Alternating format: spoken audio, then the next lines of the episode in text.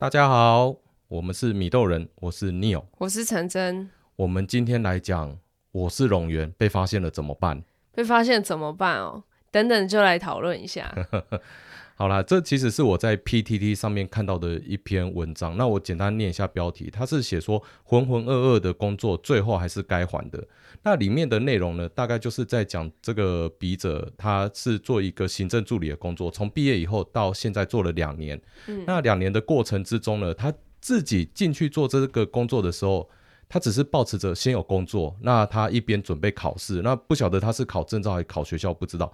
但是他准备考试的这过过程呢，他也没有认真的念书，然后再加上工作也是浑浑噩噩的。嗯、那后来他里面是写到说，在半年前公司有一些改朝换代，那可能有新的掌权者上来，那想要整顿公司。大家也知道，新官上任三把火，一定会去整顿一些。所谓冗员或冗流程，然后去做一些改善。嗯、很不幸，这个笔者好像被盯上了，主管就盯他，就说：“好，那你是冗员，觉得说他好像可以去做别的事，然后要把他调去做作业员。嗯”嗯，那他原本是行政助理，然后转到作业员，其实这个工作的性质差蛮多的。哦，那他其实里面就是最后问大家说：第一，要留下坏印象而离职去转换新工作呢，还是？继续留下来扭转这个坏印象啊，但是扭转也不一定会成功哦，所以他想要接受大家的建议，嗯，那他说他可以完全虚心的接受。陈真，以你你怎么看这件事呢？我想补充的是，他文章里面还有讲到考试考证照那些他都没有考成功，所以后来他觉得他也不能这样浑浑噩噩下去，所以他其实中间有去面试一两件工作，但老实说，他真的也没有想要走出自己的舒适圈，所以也不是很积极的去去准备这些面试。那当然之后就是没有上，所以他才继续留在这里，到最后被发现是冗员，然后要被调去做作业员。嗯，那他最后有讲两个部分，一个部分的话。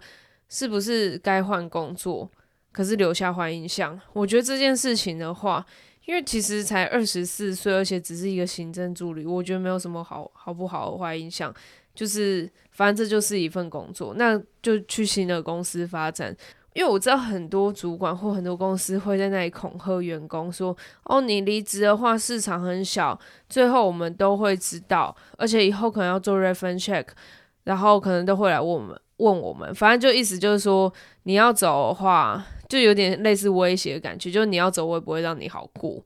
但我觉得这很蠢，因为你说影响市场或是留下好印象、坏印象这件事情，不是只有这间公司能对这个员工做，这员工也可以对这间公司做，所以大家是互相的。那我认为，呃，这也不是一个什么重要了不起的角色，所以真的。巨星的公司也没有人很在意说你之前怎样，除非你之前是什么打老板啊，还是什么老板小三啊，哦，那当然就可能这印象就真的会蛮差的。所以你会建议这个 PTT 里面的主角就换换工作就好啊，月薪两万五，随便换都比这高吧？他他去那个什么五十岚去当正职都有三万三了，这样都比这个高啊？哎、欸，我刚刚去买五十岚，我真的吓到哎、欸，他们薪水有三万三起跳哎、欸。对啊。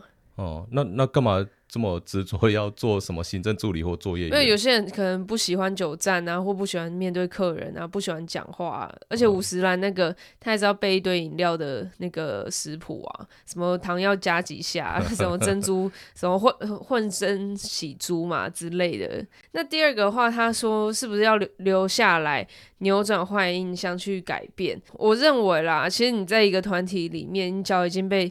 冠上冗员或是一些不好的印象的话，你要去扭转这件事情，基本上不太可能，就很浪费时间。而且你去扭转，就变成说你可能做很多的工，做很花很多的力气，一样拿两万五，然后你得到认可以后有什么吗？他会帮你加薪，马上变二十五万吗？也不会啊，他了不起给你加个两千块吧，两万七还是比三万三少，那干嘛不走？对、啊？而且这产业本来就不是喜欢的、那干嘛委屈自己要留下来？其实像以前我们在大公司里面工作啊，呃，讲白一点啊，我们做主管的都知道，就是水清则无鱼，然后呢，最好就是有一点混水，然后让员工可以稍微摸鱼。可是我看到这篇文章的时候，我大概能理解这个新官上任他想做的事情。那他当然会去开始去了解说什么是冗员，什么是冗流程，然后去做这个呃改善优化。这个呃冗员的的定义啊，因为我看到里面老板直接对他讲你是冗员，如果真的是老板这样子对员工讲是蛮伤员工的。那另外一方面反过来看的话，就说如果我是员工，我听到老板这样跟我讲，我自己就要心知肚明了。我就根本也不用期待说，我留在这间公司，我要去扭转什么印象，也不用了。而且他刚刚的叙述，无论从他的心态或他的工作内容。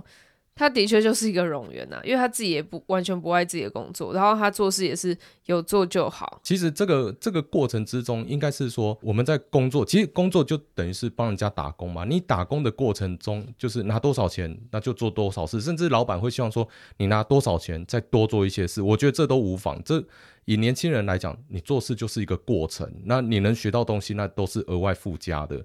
但是在这个文章的笔者，他最后他自己也知道自己的问题，可是他不晓得说要怎么去改善。这样讲，我们讲更久远一点好了。他现在二十四岁，那如果四十二岁的时候呢？怎么办？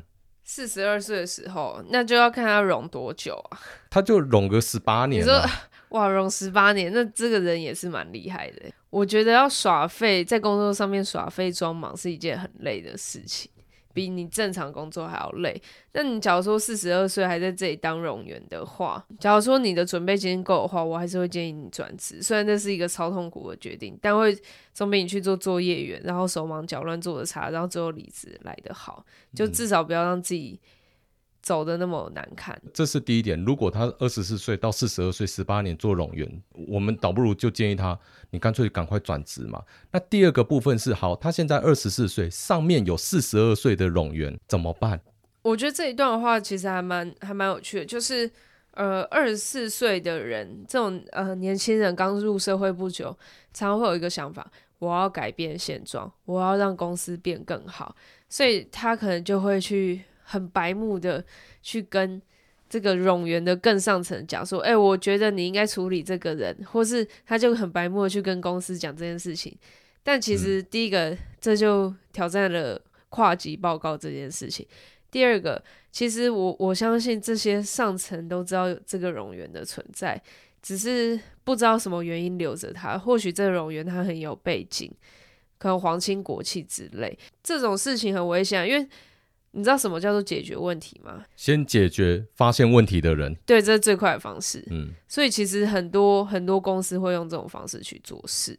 我觉得山不转路转，假如今天真的是有一个冗员在这里，然后你有稍微的试出一些意思，说，哎，是不是可以改善？去试探，那发现没用的话，那绝对不要去发黑函，你就是赶快找新工作，离开。挑新工作的时候，你就去看，至少不要。有冗员这件事情，就是你可以去问一下年龄层啊，大家工作风格啊，然后去评估说，哎，是不是符合你你想要的？我自己在看啊，就说一间公司里面哦，很难说没有冗员这件事，只是说这个笔者他被挑出来，就是是冗员。我心里可想而知，这个老板已经应该已经观察他很久，才会讲的那么直接、那么明白。那这个笔者可能自己也有一些问题，不用我们建议啊，老板已经给他建议了，就是叫他赶快滚蛋而已啊。没有，老板先叫他去做作业员啊。对老板来讲，他也不想把他辞掉，他辞掉还要付资遣费。嗯。很多公司都这样，为了省资遣费，所以他就是让你去做一个你根本做不了的事情。嗯、那再来的话，就刚刚讲到，假如有四十二岁冗员这件事情，二十四岁的人该怎么办？呃，我认为很多时候公司制度不可能一下子有改变，而且说不定去观察一下，那四十二岁的冗员可能就是当初制定公司制度的其中一员。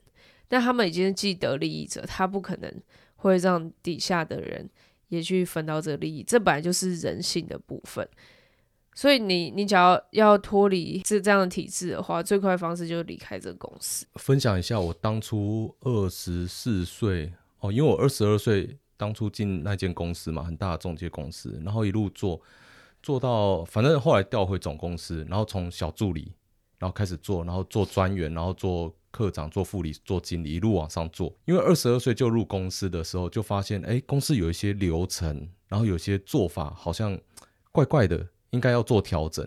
那我那时候也很积极，提出很多建议。那所以公司也看到我的我的这个积极作为，我的能力。反正我先从助理做起，然后慢慢接专案，然后后来到专案，然后开成一个单位。这个过程之中，其实我那时候心路历程会觉得说，哎，我应该可以帮公司做一些什么，do something。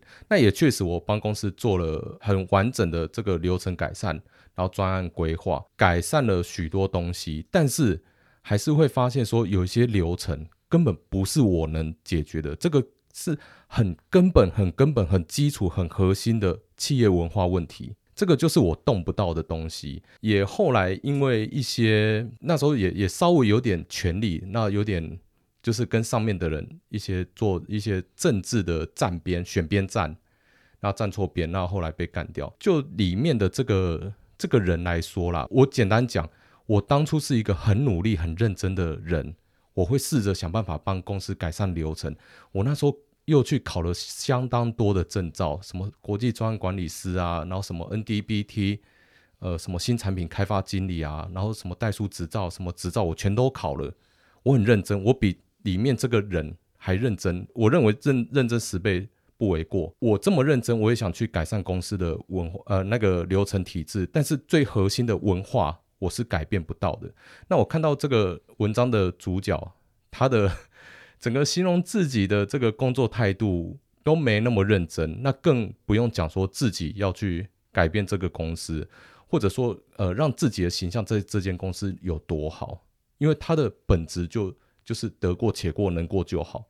那如果说笔者是这样子，那倒不如就就算了，就赶快换一间公司就好了，就到下一间公司真的认真工作就好了。重新开始对、啊，对啊，所以根本不需要在这里继续撑着啊！什么行政助理转作业员，讲白一点，公司就搞你啊！因为这作业性质完全不一样啊！嗯、行政助理，以我认知，行政助理应该就是准时上下班，对，准时上下班，坐在办公室，不用轮值班。那作业员的话，可能就是有轮值班的问题，而且要站一整天。对，可能又要站一整天。那这个情况下，很简单，就直接转换工作啊，就直接转职就好了。对啊，哎，可是我我相信很多人也会想问说，哎，那转职的时候，比如说我我已经有买房子，我有房贷压力，然后我我有小孩，我有一堆压力，那我到底要准备多少钱，才不会说，哎，我直接断头？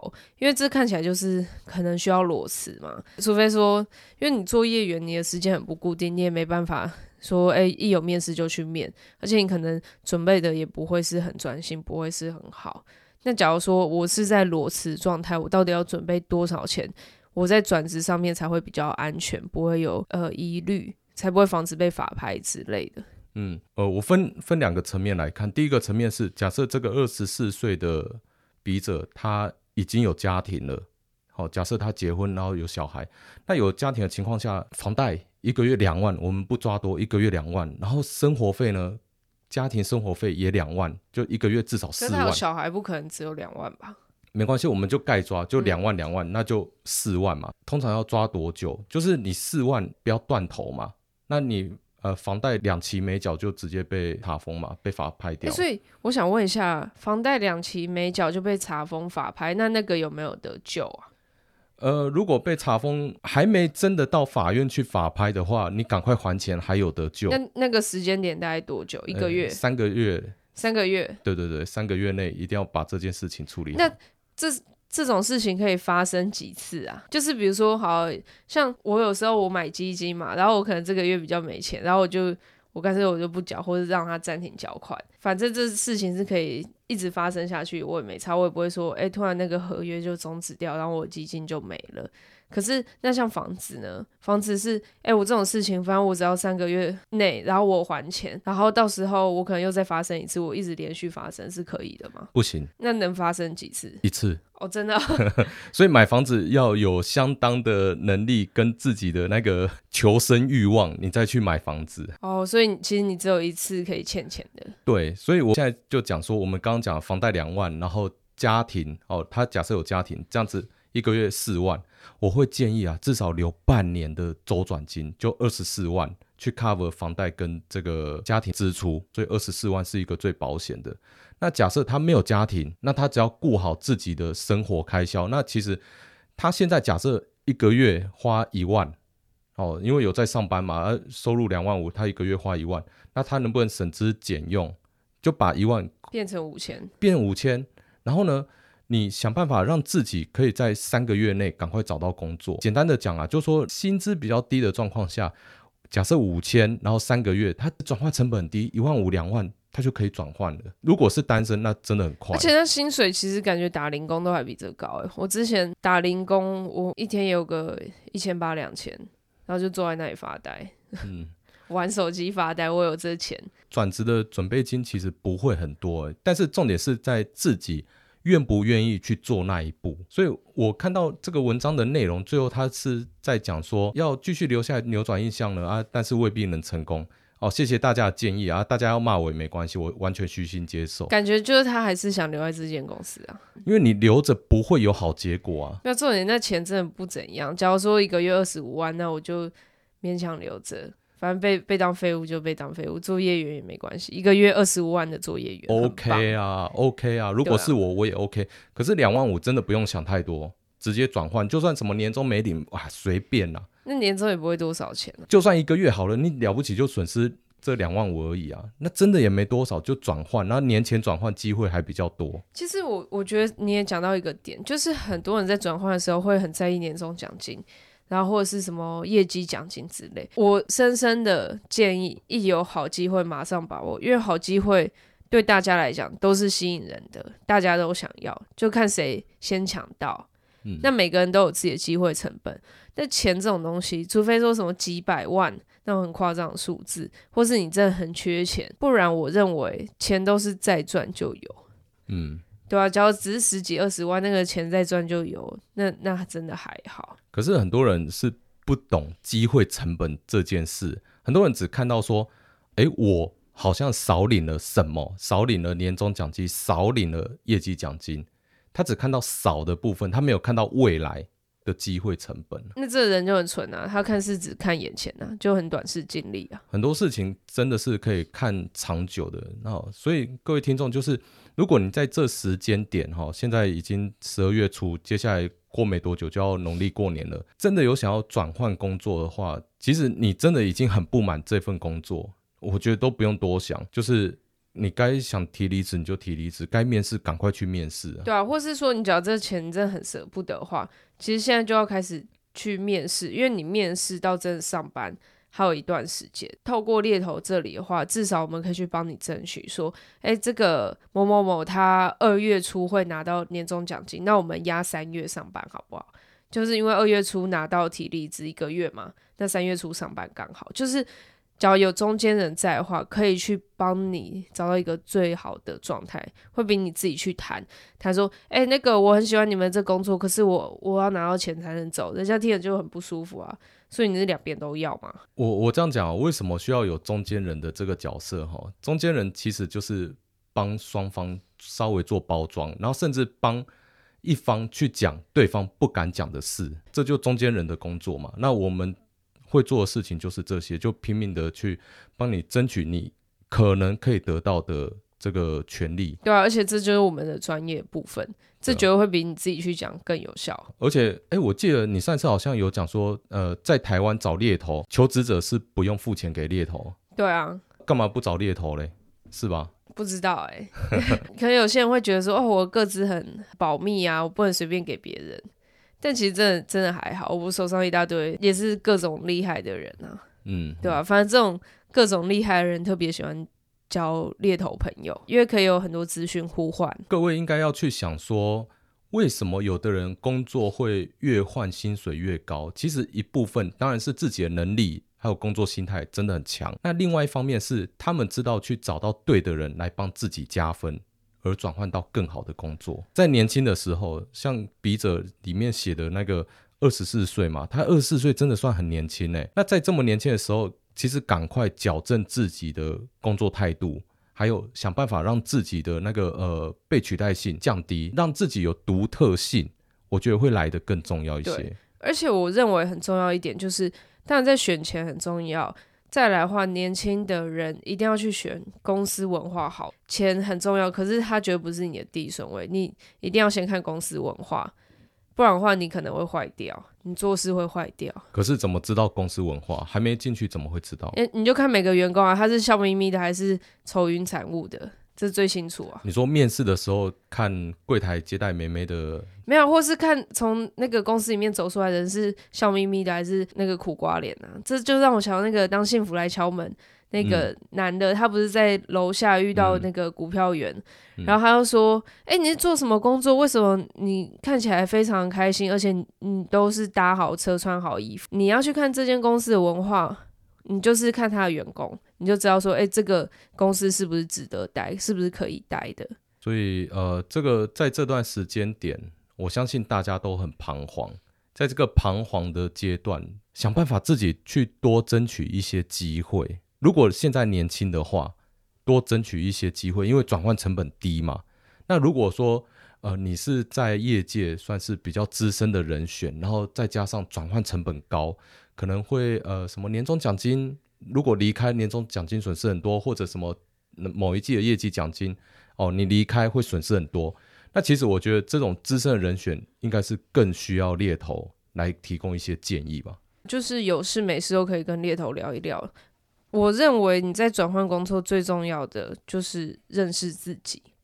只要你不认识自己的话，你再怎么换，你都不会开心。哎、欸，很多人不认识自己。哦，对啊，很多人都不认识自己。对，我们这么讲，好像大家听了会觉得，哎、欸，很夸张。我怎么可能不认识自己？可是我真的有遇过，我曾经有一个隔壁部门的主管，他是做经理。哦，那他是。负责做一些呃比较行政的流程，那他在公司也待了二十二十一二十二年，那后来也被干掉嘛，因为那间大公司本来就这么叽歪，要把二十几年干掉，干掉以后，那个隔壁单位的经理他去做什么？去国泰人寿卖保险，然后呢，他连续好几年第一名，然后我说，哇塞，你是被中介公司耽误的这个人寿超级业务员呢？然后他说：“对啊，我自己都不知道，原来我可以这么厉害。呃 ”那他也要感谢你的前公司啊，让你走出，他让他走出一条路。对，他当初离开的时候，真的是很充满心中无限个，对，反正就很不爽，就对了。那他后来离开，被公司弄走以后，离开那间公司。他只觉得说，哎、欸，他唯一后悔的事就是太晚离开公司，对吧、啊？所以很多人做一辈子工作，其实不认识自己，哎，很多人都这样子啊，或是把自己想的太好，过分自抬身价。对对，那没关系啊，反正就找猎头聊一聊。假如真的是把自己想太好，我会让你们知道现实是什么。哦，有我有听你说过，你给人选呃一些建议，然后当头棒喝，让他稍微清醒一点啊。哦，对啊，其实很多时候是需要的，哎，嗯，因为。尤其比较资深的人选，我遇到有那种蛮资深人选，他在同一间公司待很久，反正也是后来整个部门被干掉。那到新公司，我帮他介绍到新公司，他就一直拿旧公司那套方式在说：“哦，新公司怎么没这么做，这么做？”后来就跟他讲说：“这就很像你交男女朋友。”你今天换一个男朋友，你不能一直期待你的男朋友做跟你前男友一样的事情啊，这就是两个不一样的人。而且你一直跟现任男友说，哎、嗯欸，我前男友都怎样，人家听了一定很不舒服啊。嗯，你应该是要去跟新的这个磨合嘛。那不然的话，你干嘛选这个新的？你假如说前男友那么好的话，那你前男友干嘛甩了你？那就不适合啊。哎、欸，其实我好几个朋友也有也有跟那个猎头合作，因为他们都是在土木建筑。就是建设公司这一块工作，呃，常常会有猎头去拜访嘛，然后都会说，哎、某某总，然后、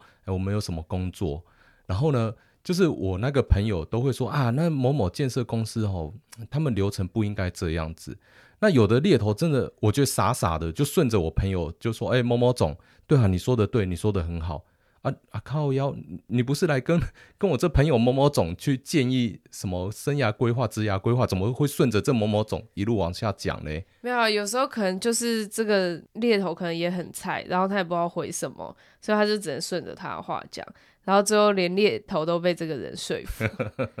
我我以前也会这样子啊，我当我很菜的时候，然后我那时候是做比较多呃证券那里相关的的工作。那就会有人选跟我说，哦，某某投信公司不好，某某人寿公司不好。然后那时候我也会被说服，就说，哎，对啊，这公司不好。那当我比较资深的时候，我就是直接去跟这些投信公司、这些人寿公司的员工谈，去了解里面的状况。那我知道里面真正的状况以后，我就可以反过来说服这个人。比如说，这个人他跟我说，哎，某某投信公司不好。我会说哪里不好，然后他可能可能跟我说哦，业务单位很乱或什么之类，那我就会跟他说，诶，可是他已经两年没有流动率，而且他们人数是不断的增加，就是我会有很多事实去讲，然后之后我那个人选他可能说，哦，是哦，那那可能是我两年多前听到的，嗯，对吧？就是你有事实去反驳人家的话，那那个人他他就没办法去用他我听说。然后去、嗯、去洗你，所以像我朋友呃那几位某某总，他们其实期待的猎头是可以跟他们有火花激荡，而不是顺从他们，因为他他们在公司管的人下面都几百个人，就是、你一个猎头来又一直顺着他讲，嗯、那就等于他员工啊，他干嘛听猎头？没有，那就是要看说这猎头对于产业是不是够熟悉，因为其实很多公司的猎头他是什么产业都要做，所以他什么都不精。